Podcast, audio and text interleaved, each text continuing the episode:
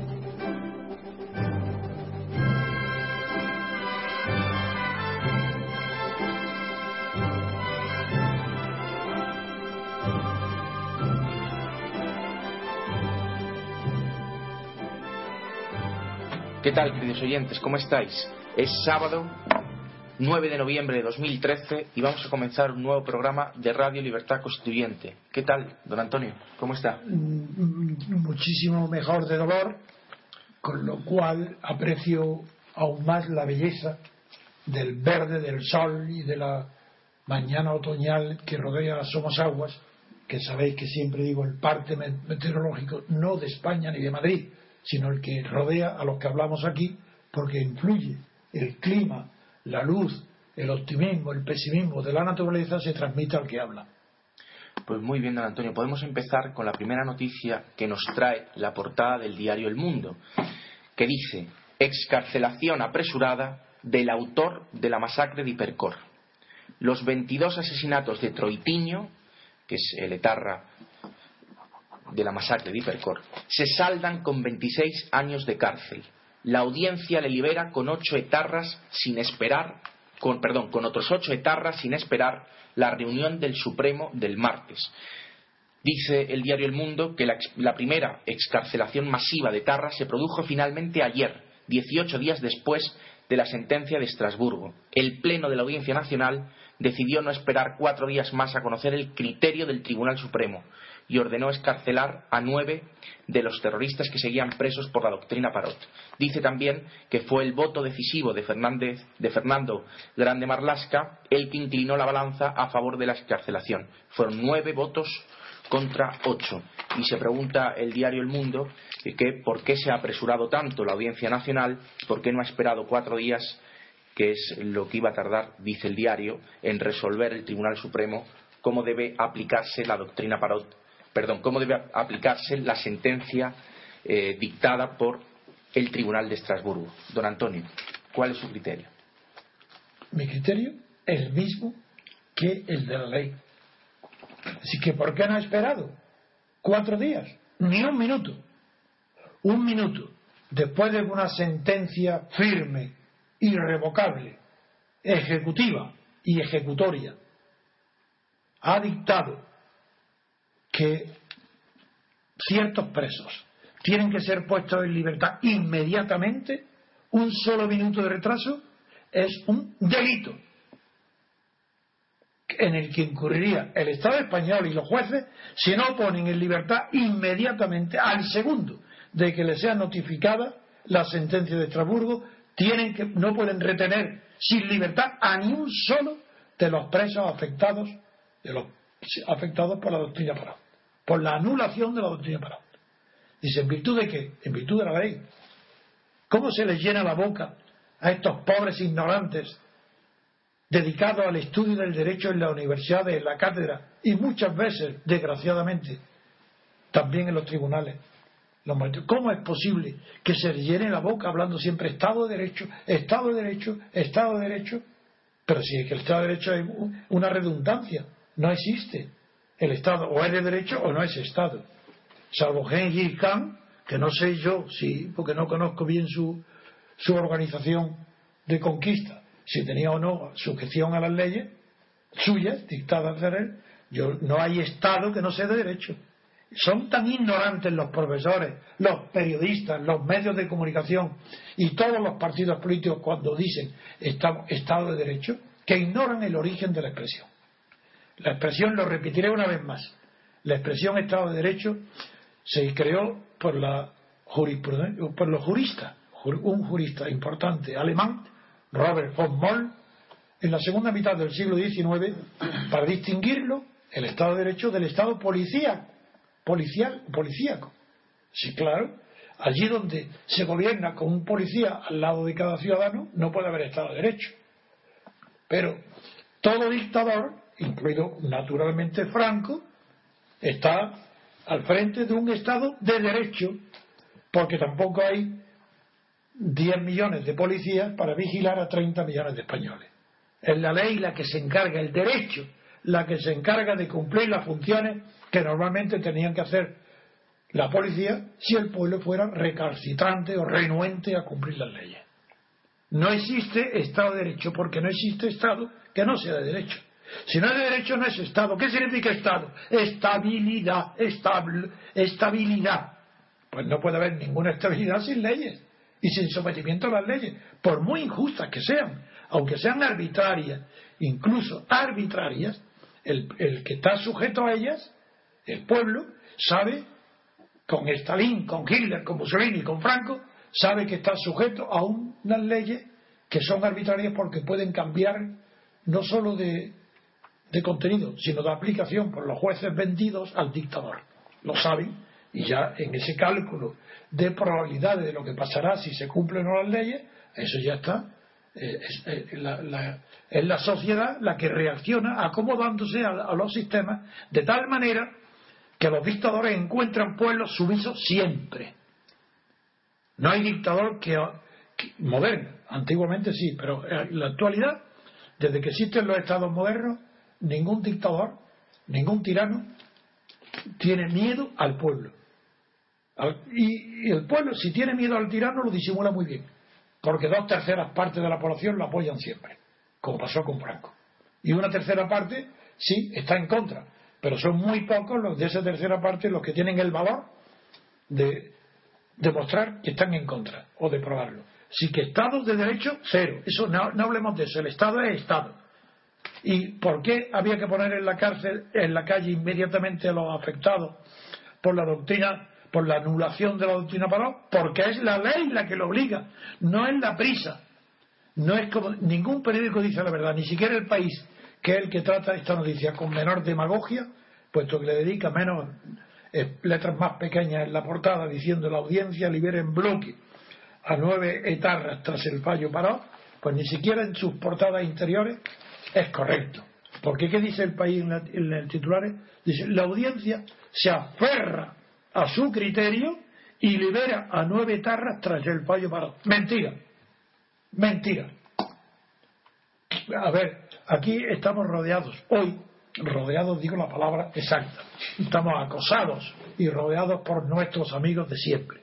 Son personas que me han seguido desde hace muchísimos años, que son demócratas, que quieren la libertad, que saben que todos los periódicos mienten, que todo es mentira, y uno de ellos que si quiere decir su nombre que lo diga, porque y si no que no lo diga porque es magistrado en ejercicio, pues quiere tomar la palabra para hacerme alguna pregunta, seguro que con muy mala idea contra mí. Venga. Bueno, querido Antonio, es un matiz o una apreciación. La sentencia de Estrasburgo es para un caso concreto, una señora que se llama Inés del Río. Exacto. Punto. Entonces, hay gente, hay personas que piensan que la forma de resolver esto es que los demás delincuentes, los demás etarras que quieran someterse a esta doctrina, pues inicien el camino también en Estrasburgo para dentro de cinco años, dentro de diez años, se les aplique la misma doctrina. Yo la reflexión que quiero hacer es que cuando la Audiencia Nacional ha decidido unilateralmente sacar a los nueve etarras eh, de la noche a la mañana, sin contar, sin esperar a la decisión del Tribunal Supremo, es que muy claro lo tiene que ver la Audiencia Nacional cuando ni siquiera dice vamos a esperar a que el alto tribunal resuelva este asunto.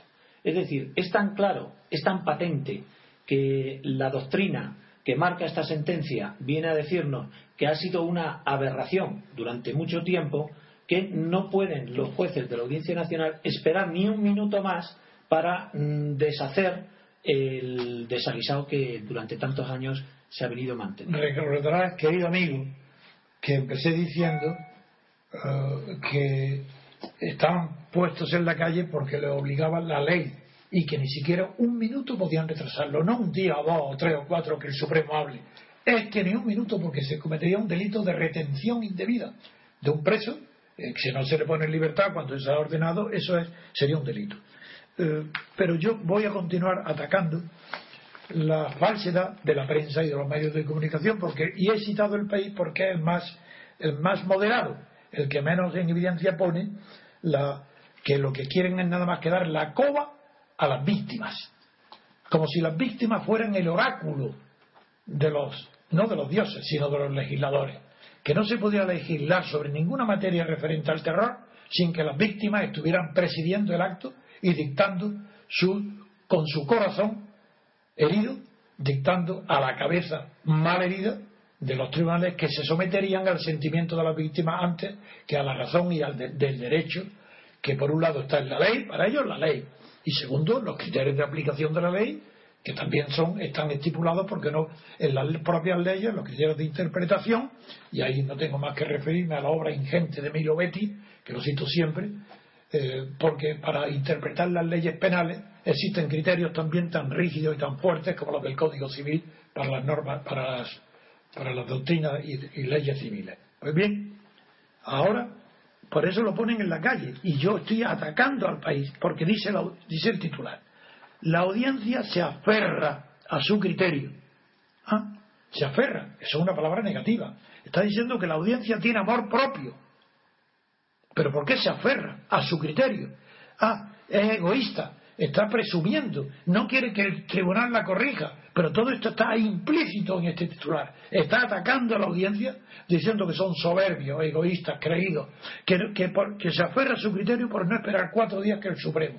Bueno, pues este es tan ignorante y tan poco, poco amante de la verdad como todos los demás periódicos. Esto es mentira. Porque la audiencia no es que se aferre, es que está obligada a liberar para no cometer un delito. Entonces esto es horrible que diga se aferra a su criterio. Pero ¿qué, pero ¿qué trabajo le costaba a la audiencia no echarse encima a la opinión pública y a todos los prensa, a todos? Eh, ¿Qué trabajo? Esperando tres días que faltaban para que el Supremo 4 se pronunciara. Eso es lo fácil, eso es lo cómodo. Eso no serían jueces. Al menos grande Barlasca eh, ha demostrado esta vez contra la ironía de los periódicos todo del mundo que qué grande es Marlaska. Pero grande ¿por qué? Porque hace lo que haría en cualquier otro país el último juez de, la última instancia de cualquier. Es decir, grande ¿por qué? Porque conoce la elemental del derecho. Porque conoce que, que las normas penales no son retroactivas nunca, ni siquiera las civiles. Pero las civiles estamos ya acostumbrados a tanta arbitrariedad de la lectura de Franco y de esta oligarquía de partidos estatales que vienen a ser igual que las dictaduras periódicamente, estamos tan acostumbrados que nos parece grandioso un juez que se limita a aplicar el derecho. Eso nos parece grande, pero ¿qué es? Es lo normal, es lo que haría todo el mundo. Pero ¿qué es esperar al Supremo si está obligado? Y segundo, el tema de la...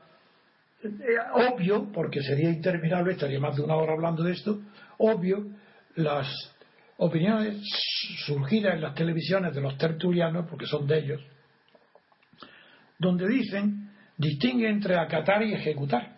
Y dicen que muy bien que se acata la doctrina del Estrasburgo, pero que no se ejecuta, porque no es obligatorio.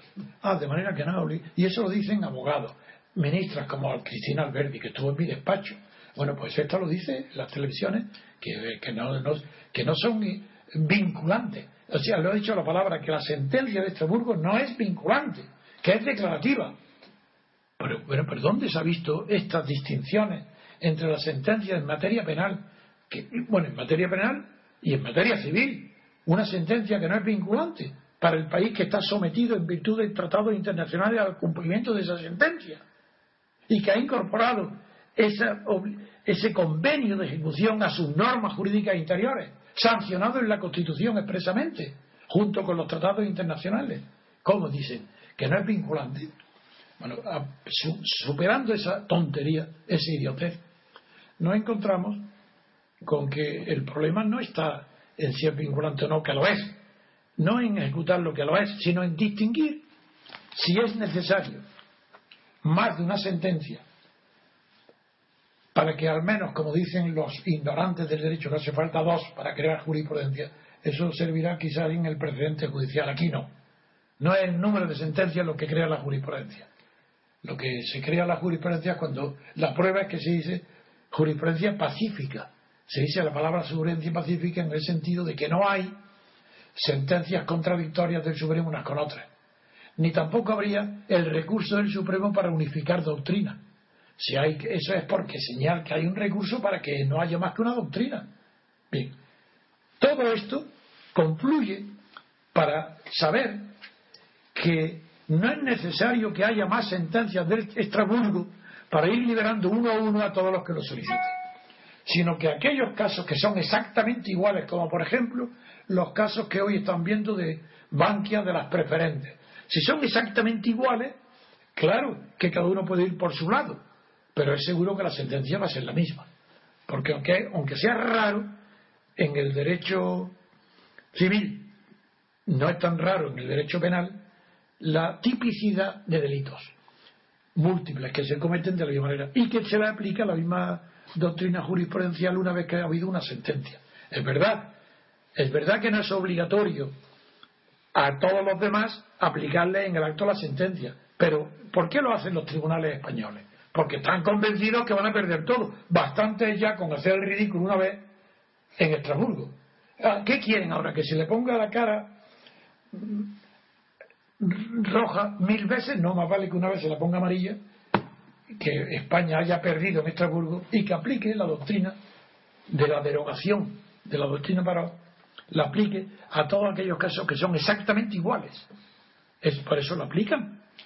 Es decir, esto no eh, me da vergüenza leer la, la prensa porque todo, todo contribuye a demostrar una vez más que España es un país muy inferior a los restantes países de Europa. No, simplemente me gustaría eh, que nos explicaras un poco tu opinión y sin que te distraiga de lo que va a ser la línea de las noticias que va a No me distraigo porque, no sé cuál va a ser la línea, por ah, tanto no me distraigo. Bueno, pero a la vista de todas las portadas de los periódicos, vemos que aquí hay una especie de acoso o de, o de presión sobre de, la prensa, que sería el cuarto poder, sobre, en este caso, la Audiencia Nacional, que son los tribunales de justicia. Entonces, aquí se demuestra muy bien que esta desinformación, más que información, que está haciendo estas portadas, están de alguna forma presionando, de alguna forma eh, llevando contra la pared a un poder que sería el Poder Judicial, que en principio se debe presumir que está haciendo bien su trabajo.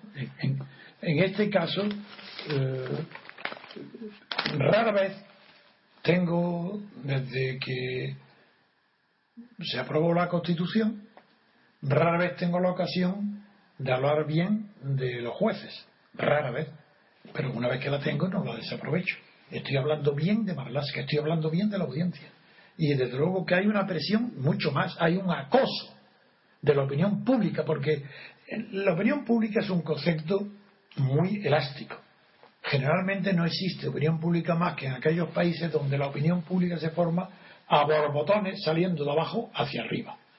Pero cuando la opinión pública se forma, porque es la opinión difundida en el público desde arriba por, medio por los medios de comunicación, como sucede en España desde hace casi 80 años, desde la guerra civil, pues no hay opinión pública. Lo que hay es una opinión dirigida, publicada y dirigida. Entonces, claro que hay un acoso y hay un ataque a los pocos jueces que se atreven a ser independientes, a los pocos que se cuentan con la mano. Y ahí tenéis la prueba. Que ¿Quién dice que no se liberen a estos? ¿Quién? ¿Quién es que ha tomado la voz cantante pero si no, señor, no hay que liberar a nadie? Oficialmente y con peso. ¿Quién va a ser? El de siempre, el Ministerio Fiscal, es decir, el gobierno. Ay, ahí tenemos. Que el gobierno está diciendo que no se liberen. Y el fiscal es el que lo dice. ¿Quién dice también que no se liberen? Todos los medios de comunicación. ¿Y quién ha dicho, sin embargo, se liberan? Aquellos que conocen lo que es el derecho, sobre todo el derecho penal. El derecho penal no puede haber nunca ni una sola excepción a su carácter retroactivo. Y vuelvo a repetirlo. La doctrina Paró ha consistido en un crimen legal que el propio ponente de la sentencia que aplicó la doctrina Paró lo ha explicado en el diario El Mundo. Y recuerdo sus palabras. Él dijo, yo, se me acusa de que yo he aplicado eh, la ley con carácter retroactivo. ¡Qué barbaridad! ¡Qué mentira! Pero si yo he aplicado el Código Penal de, de Franco del año 73, dice, si yo, pero ¿cómo? Y dice, no, lo que sucede es que la interpretación de las leyes es evolutiva, dijo literalmente. Y por tanto, yo naturalmente he aplicado a la ley en vigor, vigente, de Franco del 73, la he interpretado con arreglo a los criterios evolutivos, que es lo, la doctrina Paró. Es decir, que este hombre ha sido capaz de decir que por vía de interpretación es capaz de torcer el cuello, retorcerle el cuello a la ley y al legislador. Ha hecho otra vez y tiene el cinismo de decir, no, no, no, yo he aplicado la del 93. ¿Y quién duda que lo que tú has escrito es el código del 93, la sentencia? 73. perdón, 73. Eso no lo duda nadie. Lo que tampoco dudamos nadie es que no eres un jurista, no eres un juez, no tienes independencia ninguna. Has sido tú un instrumento de la opinión pública creada por las víctimas. El problema de las víctimas es un problema político, un problema político que ha zanjado y dividido al PP sobre todo. Y porque lo ha zanjado, estás tomando partido a favor del criterio de las víctimas, que es el, de la parte más dura, si es que existe, del PP. Y todo eso está reflejado en tus palabras y mucho peor en tus explicaciones defendiendo tu sentencia, que no tiene por dónde cogerla. Huele a podrido por todas partes. Cuanto más hables, peor. Estás retratando lo que eres. Un servidor de quién? Del poder, no de la ley. ¿Cómo? De manera que ha aplicado la ley exactamente lo que ha dicho. Yo aplico el código de 1973, eh, pero interpretado con arreglo a la ley del al código del 95. Eso es lo que acaba de decir. Una aberración. Bueno, pues eso está escrito ahí en el mundo. Ese es el ponente. Bueno, pues por eso me indigno y me alabo, claro, que una vez que tengo la ocasión de aplaudir a grande y a la audiencia lo aplaudo. Ha hecho muy bien. Y se equivocan todos los periódicos, se equivocan todas las eh, televisiones, todos los que son eh, tertulianos, todos. No hay uno solo que diga la verdad. Y la verdad es la defensa de la ley. Ni siquiera digo yo defensa del derecho. Porque el derecho y la ley son conceptos distintos. Por tanto, Estado de Derecho no significa más que un Estado donde el ciudadano puede hacer previsiones sobre cómo se comportarán el poder porque son leyes publicadas y conocidas. Stalin tenía Estado de Derecho y Hitler también y Mussolini también porque su doctrina de, fusilar Hitler de quemar a los judíos era previsible, había leyes que lo permitían, aunque lo hicieran en secreto. Y Franco igual, y todo igual. La ley se, se llama Estado de Derecho solamente al Estado que no es policíaco, nada más. Para eso nació. Y la verdad que Estado policíaco, pues yo, yo es muy difícil de encontrar un Estado policíaco porque incluso la propia policía necesita órdenes generales para poder actuar no cada uno lo suyo, sino con arreglo a los criterios de un jefe. Y esos criterios que rigen los jefes se llaman leyes. En fin. Pues pasamos, si quiere, don Antonio, a la siguiente noticia. Venga, ¿cuál es la segunda?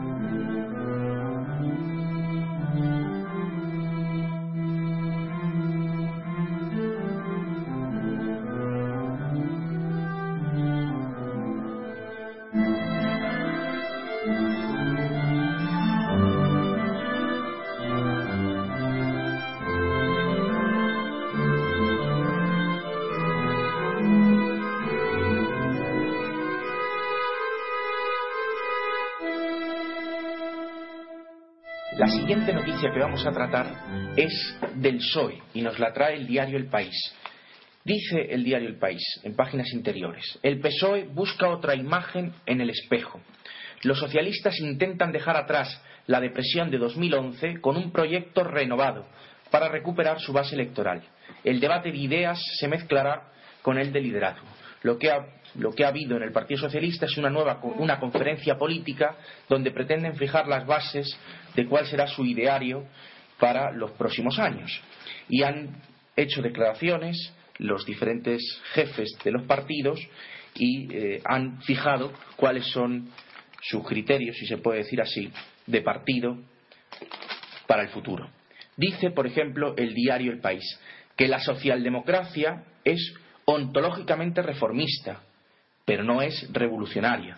Dice también que en estos tiempos se conmemoran los 150 años de los primeros partidos socialdemócratas, nacidos sobre todo como un reclamo de la dignidad humana. Desde entonces, dice el diario El País, pocos avances sociales pueden ser explicados sin la participación directa o la influencia de los socialdemócratas. Y ahora podemos ir a algunas propuestas concretas que hace el Partido Socialista. Por ejemplo, en cuanto a la ley electoral, el PSOE no asume un cambio en la ley electoral. No, está en contra de los cambios que propone UPyD y Izquierda Unida para hacer a la ley electoral más proporcional. Es decir, el PSOE defiende que las cosas se queden como están en cuanto a la ley electoral. En cuanto a la corrupción, la ponencia de la conferencia política dice que solo se compromete a valorar la idoneidad de aquellos imputados en procesos penales para decidir su inclusión en las listas electorales. Es decir, no viene, no defiende que se deba sacar de las listas electorales a aquellos que estén imputados. Y vamos a leer también las declaraciones de Elena Valenciano, que ha dicho, ha dicho varias cosas. Una de ellas es, dice, entendimos el mensaje, nunca se podrá volver a tocar a los más débiles. Don Antonio. Basta, basta con eso para retratar a una persona y a un partido. Ah, de manera que esta señora dice que ha entendido el mensaje. ¿Qué es esa manera de hablar metafórica para no saber de qué se trata? He entendido el mensaje, pero ¿quién dice eso? Pero el, entendido el mensaje se dice nada más que por radio, cuando hay eh, interferencia en las comunicaciones radiofónicas, no te enteras bien de lo que dice y el otro dice, he entendido el mensaje de un barco a un avión, socorro, situación así se entiende. Pero que un partido porque pierde votos a mansalva, porque es un río abierto al, al, desguace y a la salida de todo tipo de potencia o de virtualidad o de futuro del PSOE, que diga su vicepresidenta que ha entendido el mensaje, ¿quién se lo ha enviado? Es que ha habido unas elecciones recientes, ahora, hoy, ayer, antes de ayer, es que ha, ha habido algo que interpretar un mensaje porque no está claro lo que pasa. ¿Dónde está esa situación? Yo no la veo. Pero ella lo ve ha entendido el mensaje. ¿Y qué es lo que ha entendido? Uh, vamos a ver, esto es mucho peor, esto es más grave. El mensaje que ella ha entendido es que el pueblo, suponemos que es el pueblo, o suponemos que son los votantes antiguos del PSOE, es decir, que el mensaje que le envían 10 millones de españoles, supongamos. ¿Qué es lo que entiende ella de ese mensaje? Pues que nunca podrá volver el PSOE a tocar a los más débiles. Luego está confesando que los ha tocado y que no es por casualidad de un gobierno o de una medida de gobierno, sino que es una conducta permanente del PSOE haber tocado a los más débiles. Sin embargo, y por eso se comprende entonces que quiera girar a la izquierda. Pero ¿qué, ¿qué implicaría para el PSOE girar a la izquierda? Pero si no sabe dónde está, tendrá que preguntarle al guardia de la esquina a ver dónde está la izquierda o la derecha. Si no lo sabe, ¿cómo va a saber Felipe González que pasa por ser el jefe carismático que era Cantinflas, hablando de política, ser Felipe. ¿Cómo?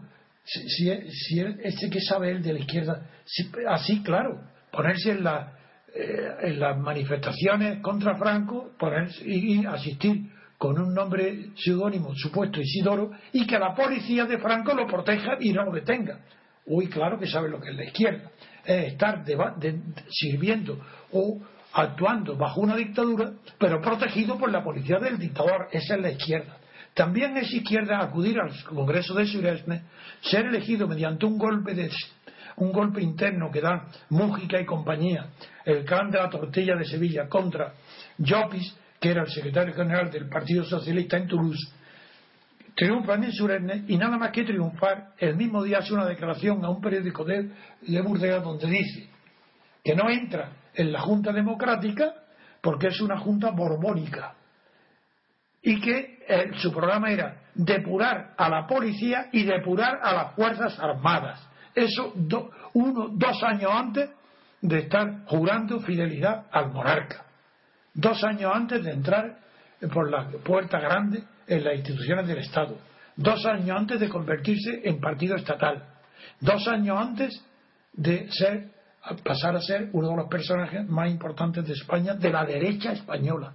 Porque él era el amigo de Botín y de todos los banqueros. Él no era de los débiles, claro que sí. Claro que esta señora Valenciano dice que ha entendido el mensaje. El mensaje no será el de Felipe González, porque hoy que sigue siendo un símbolo de Felipe González, a pesar de sus crímenes de Estado, a pesar de sus escuchas ilegales, a pesar de todo, la podredumbre de Filesa y de los ministros que iban él acompañándolo a la cárcel para que Garzón no lo identificara como señora y que no lo metiera en la cárcel a él, pues él, todavía sigue siendo el símbolo, el símbolo del socialismo. ¿Y cómo se hace símbolo para ese giro a la izquierda que están pidiendo? Y pues, pues muy sencillo, siendo el íntimo amigo del hombre más rico del mundo, Carlos Slim, y casándose con la hija de otra millonaria, pues claro, y ya y tirando a la basura su antigua eh, chaqueta de cuero, su cazadora de cuero. Eh, ese es el giro. Pero ¿qué giro? Si el izquierda, el PSOE, desde que está Felipe González de Suren, no sabe lo que es izquierda. Si él toma por izquierda lo que se llama socialdemocracia. Y no saben que la socialdemocracia es la derecha, la derecha con buena cara ante los pobres.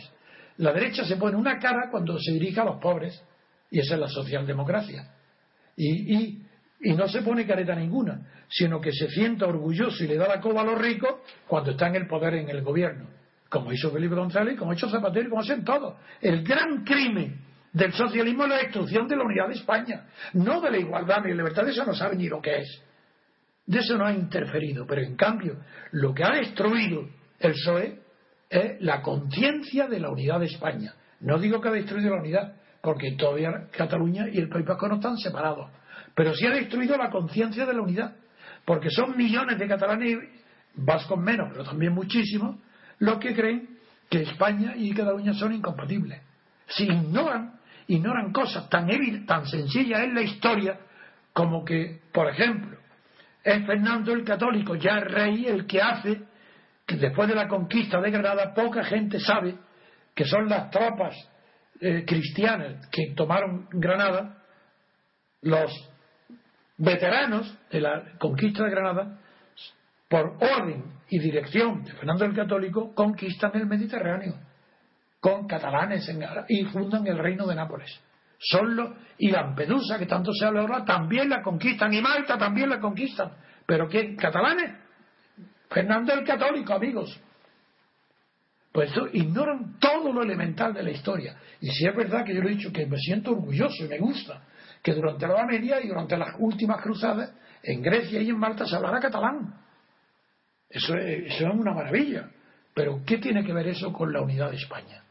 Es que, es que estos socialistas, claro, con razón han renunciado al marxismo.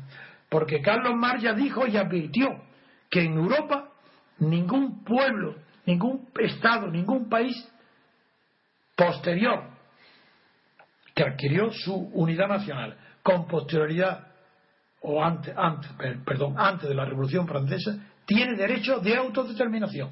Eso está en Carlos Mar expresamente dicho. Ni Francia, ni España, ni Inglaterra, ni Portugal tienen derecho de autodeterminación, salvo Irlanda que lo admite por razones religiosas. Y eso, esto, claro, con razón renuncian al marxismo. ¿Ellos qué se creen que es el marxismo? ¿La comuna? ¿Qué creen que el, marxismo es una obra imponente de un sabio, de un investigador, de un hombre de una conciencia enorme de humanidad? Carlos Marx. Sus seguidores marxistas es otra cosa. Ahí lo hay de todo. Pero hay algunos, como Lenin, que en la acción fue genial, y otros como Gramsci, que en el pensamiento también fue genial.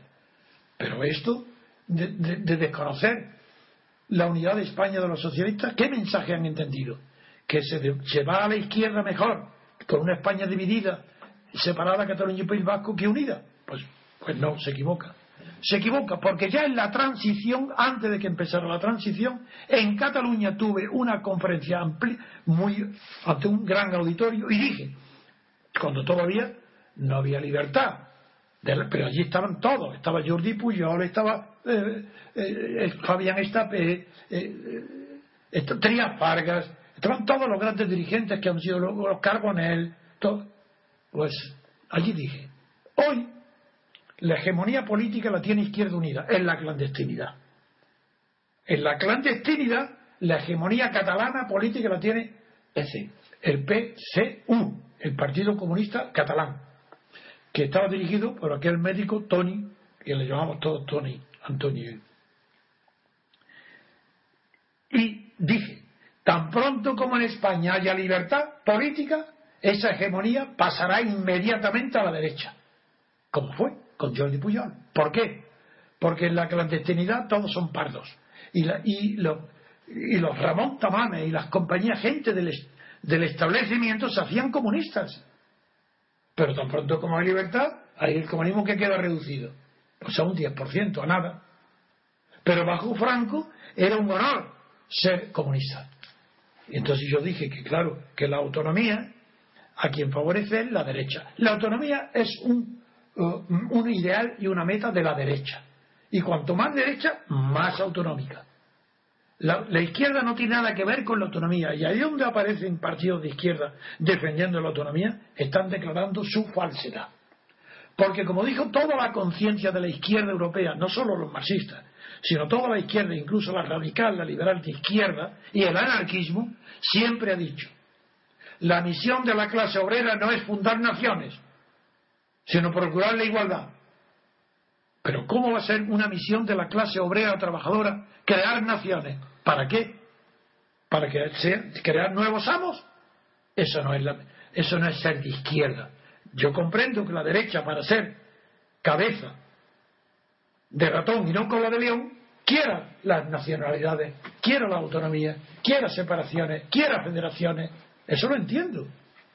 Y recuerdo siempre, y aquí lo he recordado muchas veces, a Voltaire, ese gran hombre, gran pensador, que cuando el golpe de Estado de Mupú, el, parlamentario que dio un golpe de Estado con Luis XV contra los parlamentos de París que tenían la costumbre de hacer amonestaciones al rey, lo que se llama la remontrance. Pues una de ellas dio un golpe de Estado el rey porque no quería que nadie le amonestara. Y Mopú, uno de ellos, dio el golpe de Estado. Ante ese golpe de Estado, Voltaire dijo, Prefiero ese golpe de Estado que todo el mundo interpretaba y todavía hoy a favor de la libertad, a favor de los parlamentarios, en contra de la monarquía absoluta, cuando era un, golpe de Estado dando por parlamentarios servidores de la monarquía absoluta. Hay que rizar el rizo para creer que aquellos parlamentarios que hacían remontarse al rey es que eran antimonárquicos. Eso es imposible. Y no se diferenciaban ideológicamente en nada de la monarquía pero querían cumplir su función. Una de sus funciones es hacer advertencia al rey. Bien, dijo Voltaire, prefiero ser cabeza de león, de un león de vieja estirpe, como los Borbones, que ser cabeza de ratón como mil ratas de mi misma especie. Ese, esa es lo que yo pienso desde entonces. No hace falta pertenecer a la ilustración. Pero ¿qué es esto de una nación que ha logrado su unidad territorial desde hace cinco siglos o más, desde, que terminó la reconquista? Sin tener que referirme a que ya antes había una conciencia hispánica, algo distinto. No, no, yo, es que hablo del, del nacimiento del Estado renacentista. Los estados son renacentistas, todos los que tenemos, porque nacieron en el Renacimiento, no antes. Antes no eran estados, eran centros de poder de mayor o menor concentración y extensión, pero eran centro de poder. Hoy se ha roto, el Partido Socialista dice que se hace socialdemócrata, es decir, quiere decir que no va a cambiar, que va a seguir siendo lo que hasta ahora ha sido, nada. Ideológicamente, cero. Plegarse a las situaciones de cada día, gobernar desde la derecha y tener un lenguaje de izquierda. Pero cuando está en la oposición, porque cuando está gobernando ni siquiera tiene lenguaje de izquierda.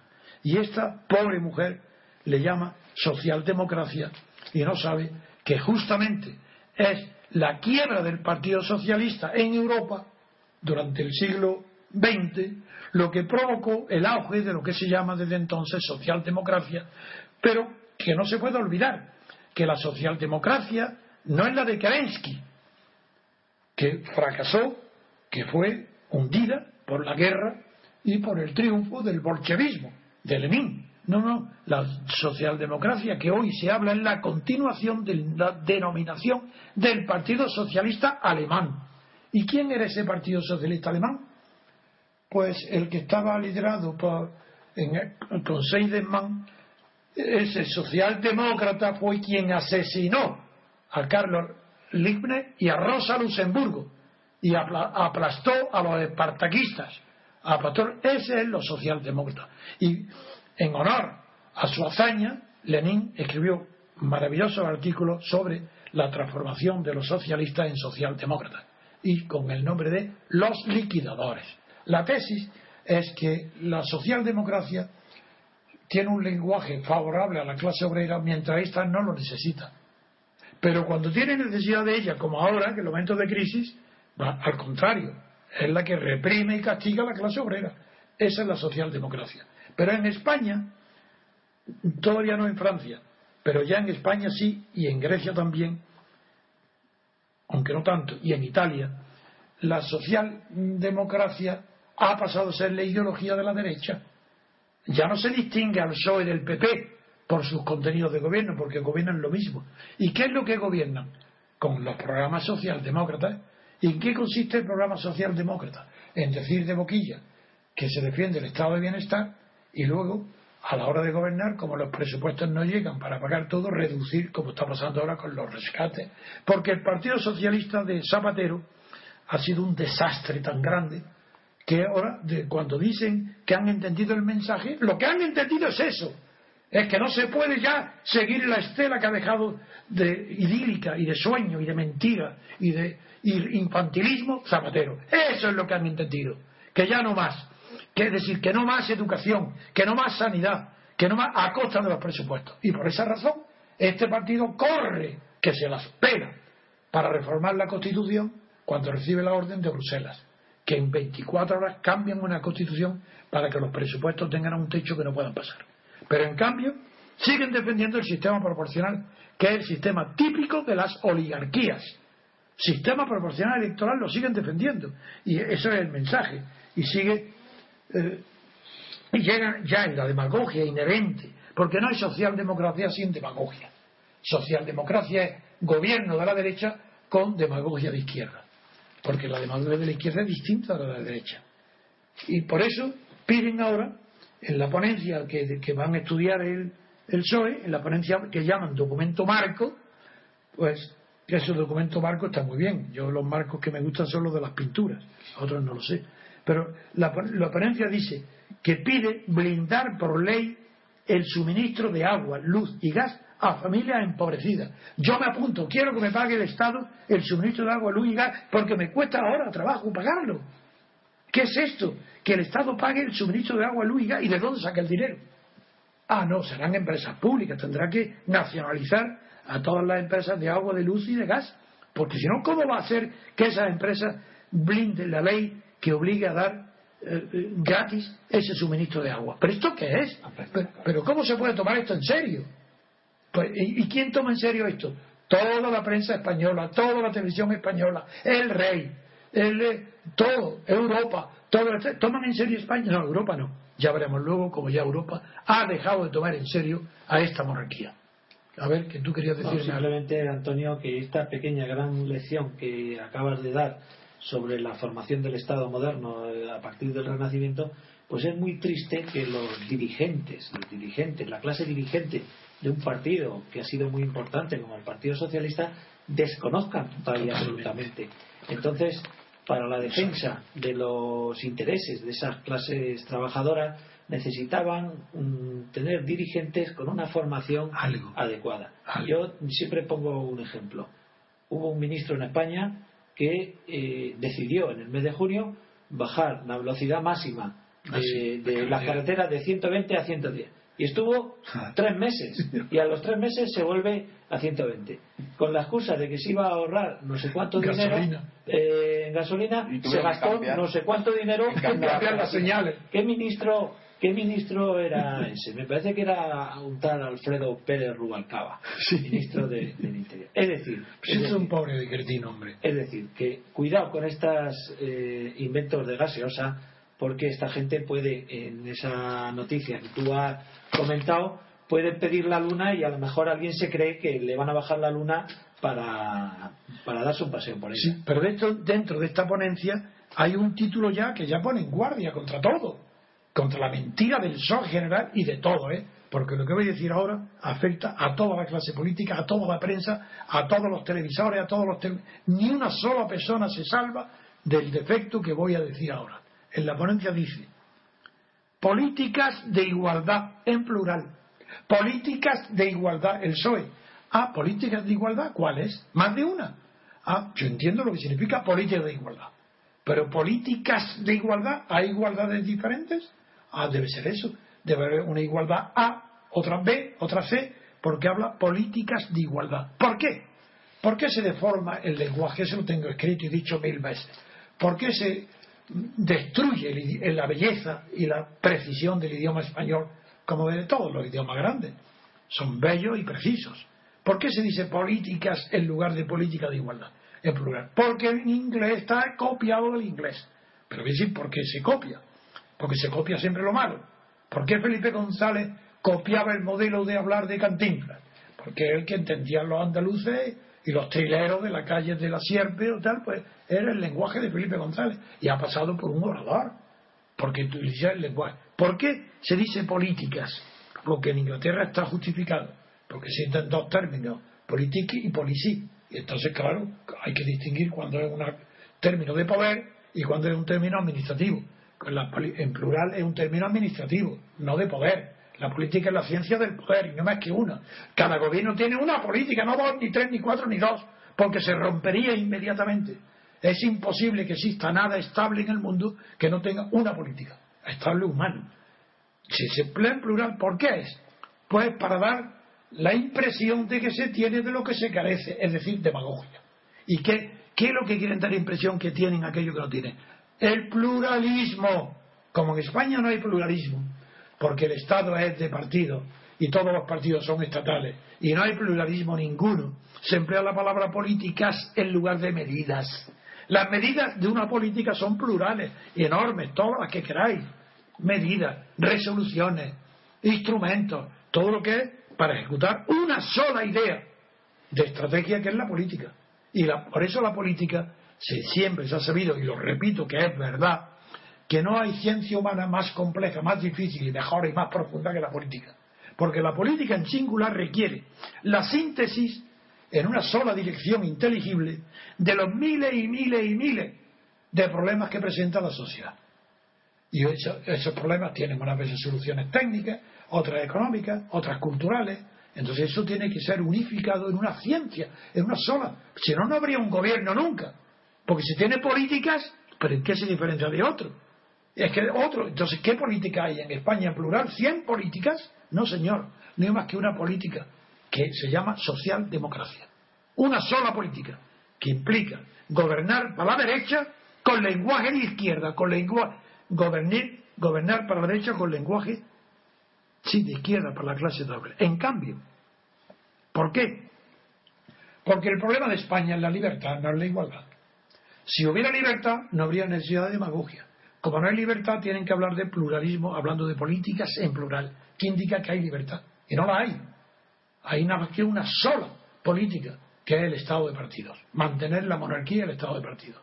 Precisamente ahora quiero pasar enseguida a dos hechos extraordinarios ocurridos, uno en Francia a la vez y otro en Alemania, sobre la monarquía, que quiero que pasamos, don Antonio, si quiere, a la pasemos a esta tercera.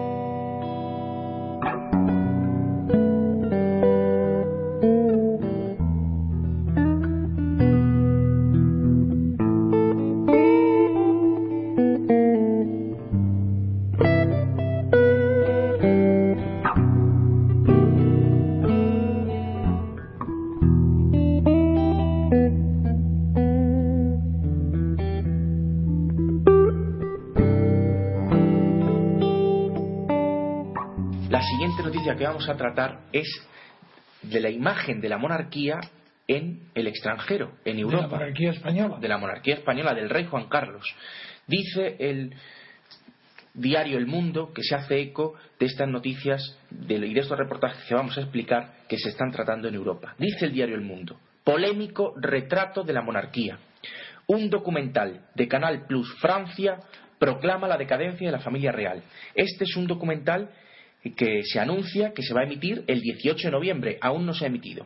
Y en este programa, pues eh, se va a tratar de la corrupción de la familia real, de que el rey es capaz de cruzar el mundo para ir a matar elefantes, dumbos, dumbos en safaris carísimos, y habla también de cómo una reina es humillada desde hace años por las infidelidades de su marido. Y también habla de un yerno que ha desviado millones de euros y se arriesga ahora a 10 años de cárcel. Pero es mucho más duro el documental que ya se ha visto en Alemania. Este es un documental que se va a emitir en Francia, en Canal Plus Francia, el 18 de noviembre.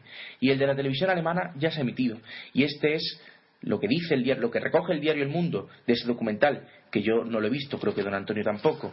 Dice, por ejemplo, el documental que el caso Urdangarín eh, muestra que el virus de la codicia y la megalomanía no solo afecta a los políticos y empresarios, sino también a la familia real y dice también que inexplicablemente no se sabe por qué no se ha imputado a la infanta Cristina. No lo entienden en el extranjero, claro, si no viven aquí es difícil que comprendan por qué no le imputan.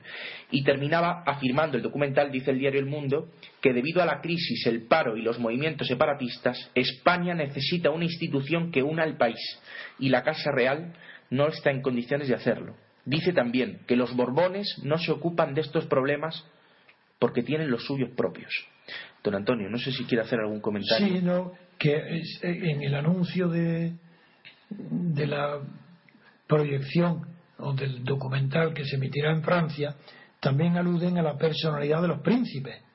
Y dicen de los príncipes que son como unas figuras de maniquíes que jóvenes y guapos dice jóvenes y guapos pero los trata como si fueran unos modelos unos, unos maniquíes unos modelos mecánicos que están preparados para la solamente para la publicidad y propaganda, teledirigidos y que no tienen personalidad. Si todo esto lo que hace es, uno, primero, España está dentro de Europa y hasta ahora, hasta hace poco, dentro de la Unión Europea, quiero decir, y también geográficamente, y no hay fronteras para la información cuando hay libertad de circulación de las noticias.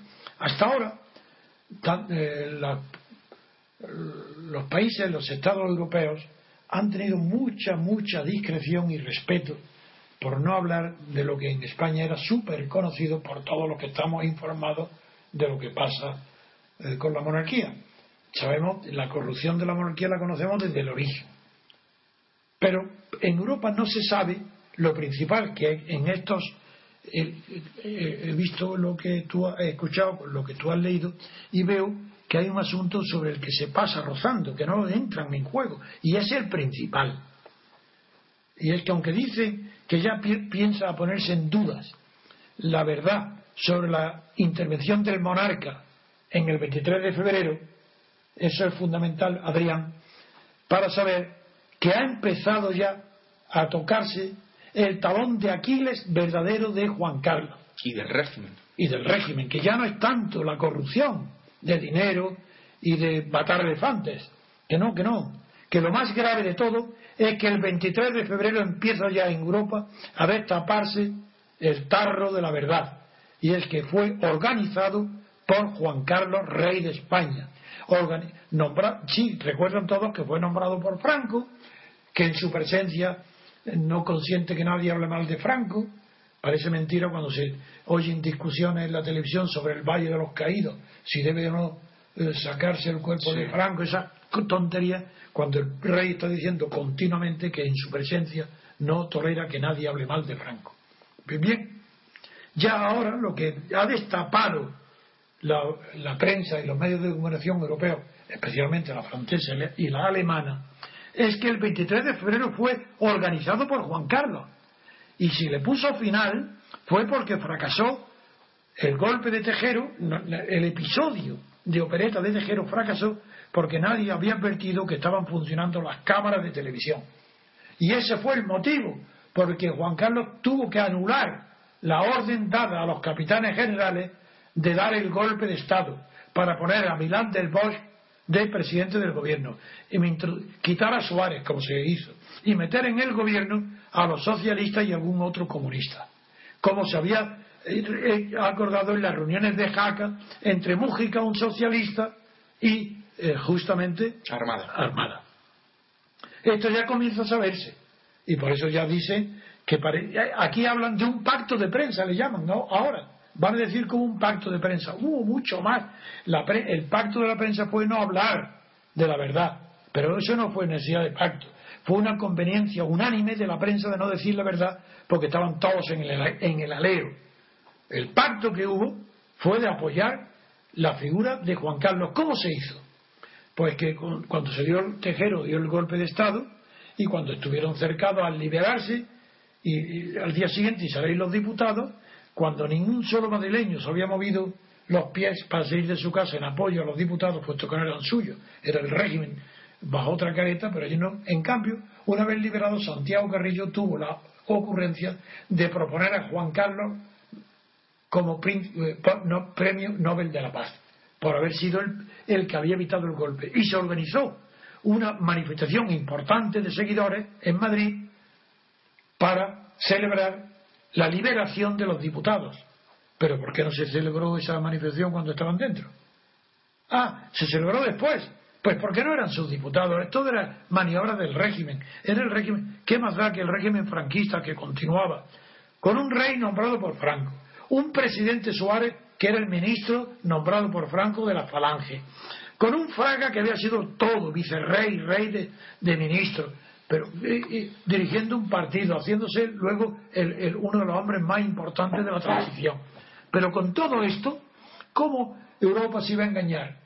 Pues no, la verdad es que yo creo que Europa tampoco estaba engañada, solo que se dejó engañar porque de esa debilidad española se aprovechó el mercado común para que Europa sacara un convenio de Unión de España a la Unión Europea, al mercado común, tan ventajoso que acababa con la porvenir de la industria española, con el porvenir de la pesca y con tantos otros sectores económicos sacrificados. ¿A qué? ¿A qué sacrificaron? Pues lo dijo, las palabras lo dijo Mújica, lo dijo todos los dirigentes. Toda la Unión de España, la Unión de España a la Unidad Europea, primero al mercado común y luego a la comunidad y luego a la unidad, ha sido para que España fuera homologada esa es la palabra clave para entender lo que pasó.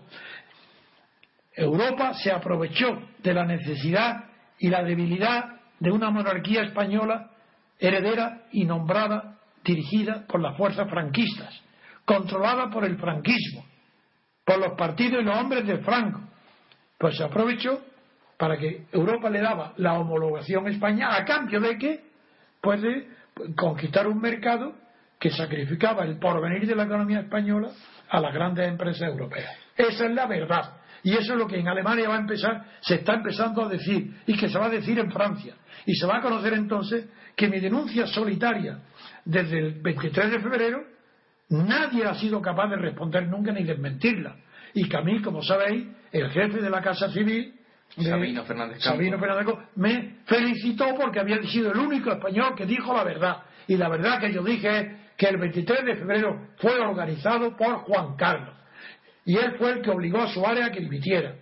Y él es el que preparó con Armada el, nuevo gobierno que sustituyera a Suárez.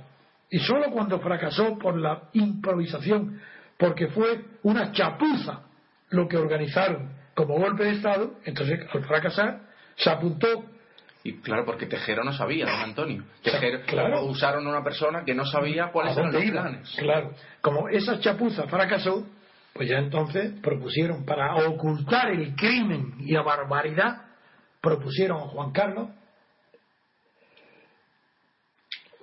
no solo, perdón, con el estornudo, es que cuando se estornuda nadie tengo a mi lado que me diga Jesús María José, que como soy ateo no se atreven a decírmelo.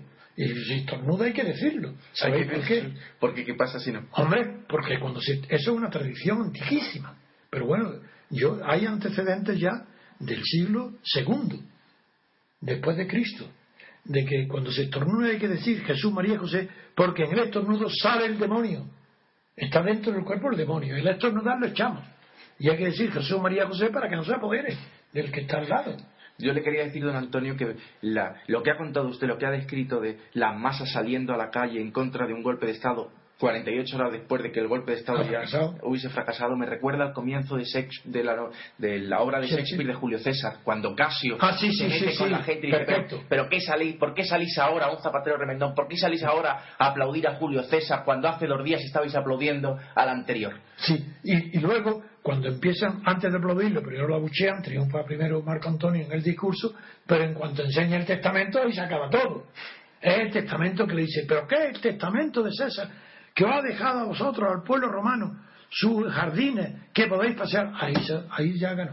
Eh, es el, testamento. Y el síntoma de la servidumbre que la gente salga para alabar a los políticos cuando cuando ya no lo necesita. y cuando un mes antes de morir Franco estaba la gente alabando a Franco. Claro. Y, y esos mismos luego aplauden a Juan Carlos y a, y a Suárez y a Felipe González. A Felipe González ha tenido los mismos partidarios que Franco la misma clase social, el mismo espíritu, la misma emisora, lo que fueron al socialismo. Pues pasamos, si quiere, don Antonio, a la última noticia antes de despedirnos.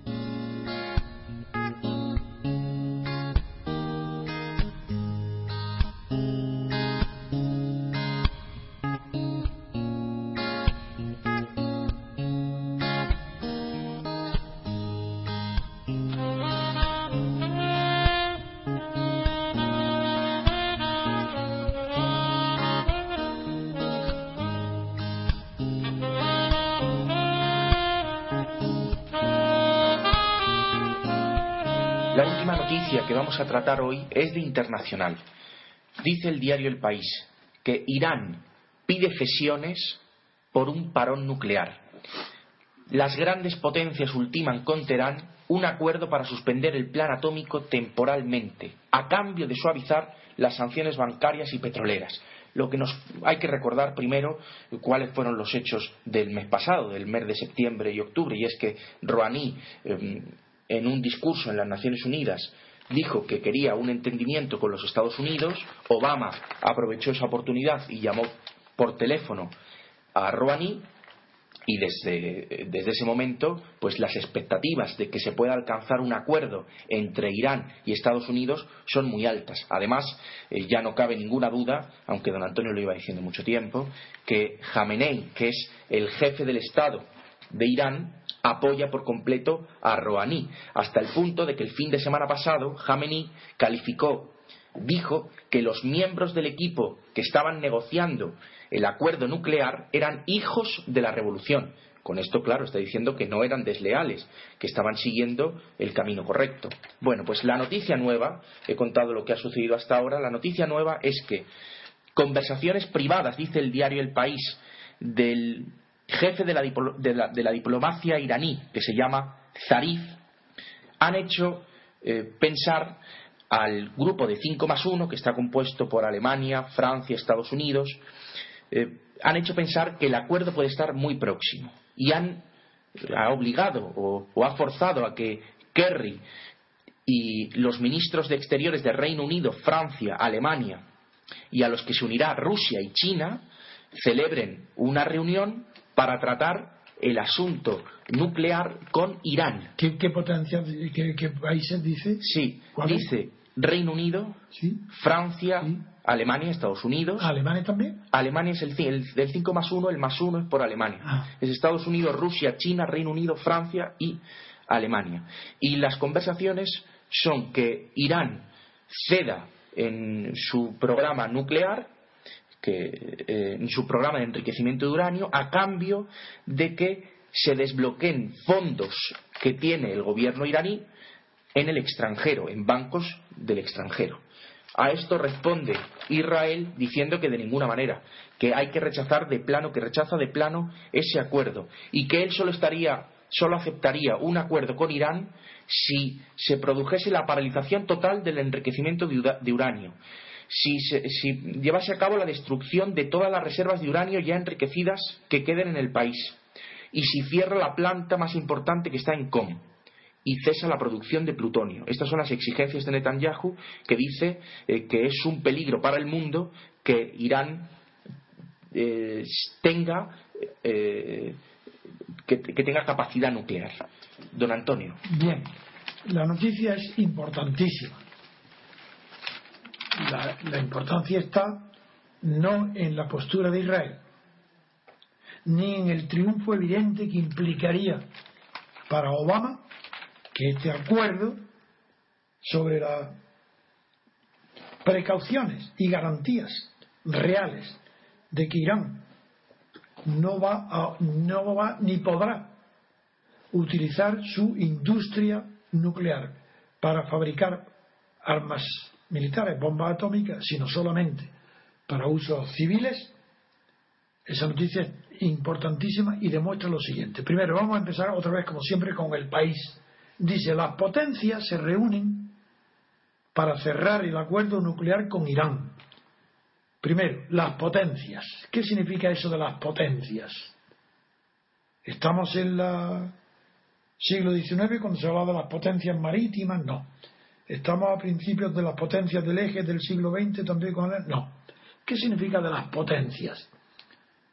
Ah, porque hay que ver qué significa, para ver si el país está hablando de tontería o de, manera grandilocuente, pues sí, tiene algún sentido hablar de que las potencias se reúnen para que no haya en Irán la menor posibilidad práctica ni teórica, práctica de que pueda un día fabricar bombas atómicas. Entonces la potencia está en las armas. Son las armas atómicas las que son potentes. Y por eso ¿Quién son hoy potencias? Aquellas que tienen armas atómicas. Estados Unidos, que son los cinco más uno. No sé por qué Alemania está ahí, por otras razones, porque Alemania no tiene armamento atómico. Ahora se comprende el uso de las potencias. Pero la palabra potencia hay que, significar, hay que comprender el, lenguaje.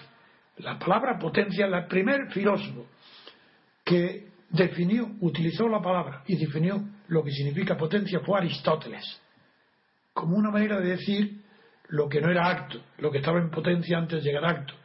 Muy parecido a lo que hoy sería algo virtual, sería potencia en Aristóteles. Pero potencia, etimológicamente, lo primer significado de potencia es capacidad, pero la capacidad que tiene un recipiente. Es decir, un cántaro tiene una potencia para recibir 5 litros. Es decir, el recipiente era la potencia.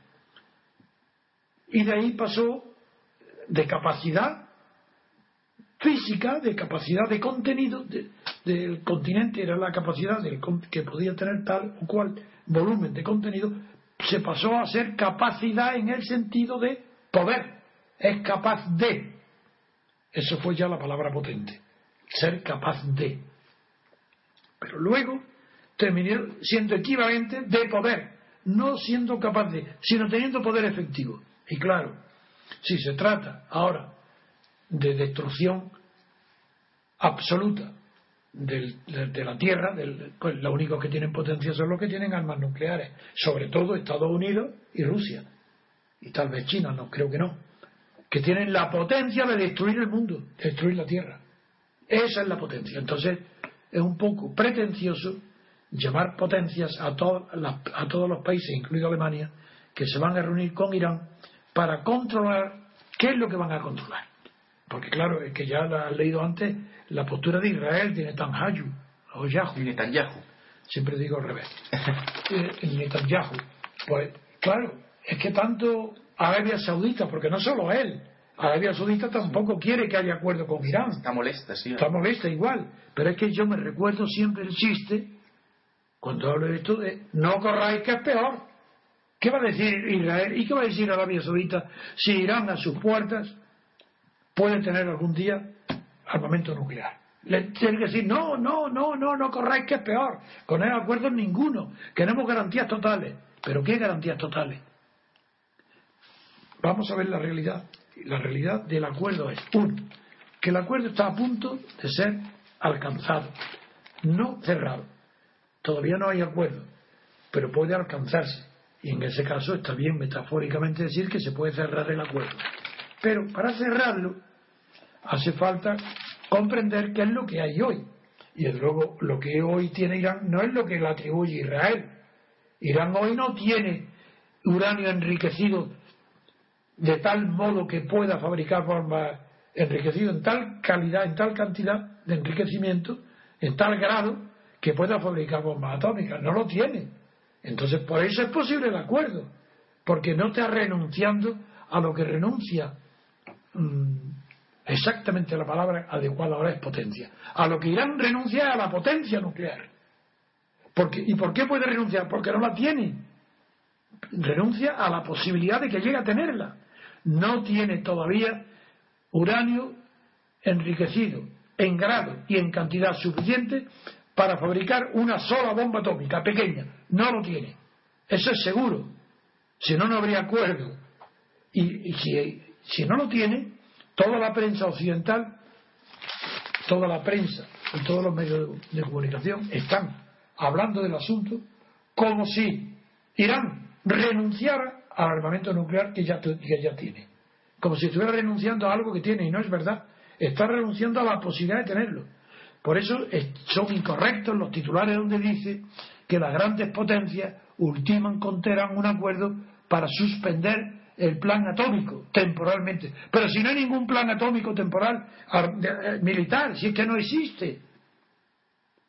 Y a cambio de eso piden suavizar las sanciones bancarias y petroleras. No, es que si Occidente unido a Rusia y China, los tres, Estados Unidos, y también Inglaterra y Francia, llegan al convencimiento con la expresión que ya tienen, si no, no habría ese acuerdo, de que Irán no tiene material, ni instalaciones, ni equipo para poder transformar en bomba atómica, en bomba nuclear, el uranio enriquecido que tiene actualmente, por eso es posible el acuerdo de evitar que el, número, la cantidad y la calidad del uranio pueda crear esa posibilidad. Y por eso no es que tenga derecho Irán a suavizar, lo está pidiendo porque hay un complejo en el mundo entero del peligro de Irán. Irán está pidiendo que suavice. ¿Cómo que suavice? Si renuncia, si no tiene medios y renuncia, ahí hay una inspección mundial como la hay, internacional, para vigilar esto, es que tienen que desaparecer todos los bloqueos, todas las prohibiciones, todas las sanciones que hay hoy en el mundo bancario y financiero y petrolero contra Irán. Tienen que ser en el, el 100%, no que suavice. Siempre que tengan el convencimiento absoluto, como lo tienen, ya que si no lo tuvieran, no, no estarían reunidos, tienen el convencimiento de que no hay posibilidad alguna de que fabrique Irán bombas atómicas. Don Antonio, y está relacionada la noticia porque yo la noticia que dice el diario El País a continuación de lo que le he leído de Israel, de que el antisemitismo perdura en Europa, ah. que dice que una encuesta hecha a los judíos de los países que viven en la Unión Europea, no a los judíos de Israel, sino a los judíos que están viviendo en Europa, eh, que revela que ellos se sienten más odiados por los europeos que hace cinco años. Este victimismo eh, judío, que ya lo contaba muy bien Freud, don Antonio, en el Moisés, que decía que eh, al ser una religión en donde Dios escogía a los creyentes, en vez de ser los creyentes los que escogen a Dios, elegido. Les, les, convierten orgullosos o soberbios y al resto les provoca rechazo. Esa es la, pues, explicación. no, no, es una explicación psicológica moral. Eh, hay otro, pero bueno. Bueno, el caso es que. El caso que vamos es a este. Lo que yo le quiero preguntar es si. No es verdad. Si está relacionado. Contexto, no es verdad. Solo que cada vez que Israel se convierte en un obstáculo para que triunfe la apariencia de la paz en la zona, se odia a Israel. Desaparece esa causa. Con Arafat, por ejemplo, cuando muere, ya parece que se calma la antipatía o el odio a Israel. Vuelve ahora con Irán a ser un obstáculo. Israel, claro que lo es. Es natural entonces que las personas ignorantes crezcan muchísimo progresivamente el número de antijudíos, antisemitas que se llama, pero bueno, esto es normal, pero no es profundo, no es verdad. Si en cinco años han notado eso, es señal de que no es movimiento serio, porque cinco años no produce nada nuevo, el sentimiento antisemita viene desde la Edad Media, los programas antiguos, por Dios, y en Rusia, en todo el mundo, no es en Alemania. Eso es otra cosa. Otra cosa es, Sartre escribió una obra mucho más eh, profunda, políticamente, no, no psicológicamente. Lo de Freud me encanta. Pero Sartre escribió El judío, la razón del odio judío, por cosas mucho inmediatas que es la cabeza de turco. Es el pretexto para explicar los propios fracasos. Si un comerciante fracasa, le echa la culpa a los judíos que triunfa que tiene al lado. Como en el mercader, bueno, en el mercader de Venecia, que ahí se ve el odio a los judíos del Exactamente, exactamente, eso es. Por eso hay que hablar en serio, hay que hablar en serio estas noticias de la prensa, ponerlas en su órbita y no hay, no es verdad que aumente el sentimiento ante judíos, no es verdad. Lo que sí es verdad es que hoy Israel es un inconveniente para el acuerdo de paz con Irán, porque está incluso amenazando a la ONU, a, Obama, a todo el mundo, y unido, uniéndose con la monarquía saudí, porque es natural, todo eso es lógico. Pero pasa el periodo y pasa, no hay. No, yo veo positivo, impresionante y buenísimo el triunfo de Rouhani. El triunfo de Irán es extraordinario y se verá a corto plazo. Es Rouhani el que tomó la delantera, tomó la bandera de decir que Irán no quiere la destrucción de Israel. Y lo está demostrando ahora no con palabras, sino con hechos. Que no quiere armamento nuclear, y lo está demostrando ahora con hechos. Y se somete a una inspección internacional sobre este tema. ¿Cómo? Yo lo alabo, lo apoyo y estoy a favor de Irán ahora para que se lleve adelante la, la imposibilidad de que fabrique armamento nuclear. Pero que en cambio continúe con el desarrollo civil de la industria del átomo. Y eso lo apoyo y, creo que es un bien enorme para el mundo y un paso y un triunfo para Obama que bien lo necesita. La cantidad de fracasos que tiene en, tanto en el interior como en el exterior, pues le viene muy bien a Obama que triunfe en Irán.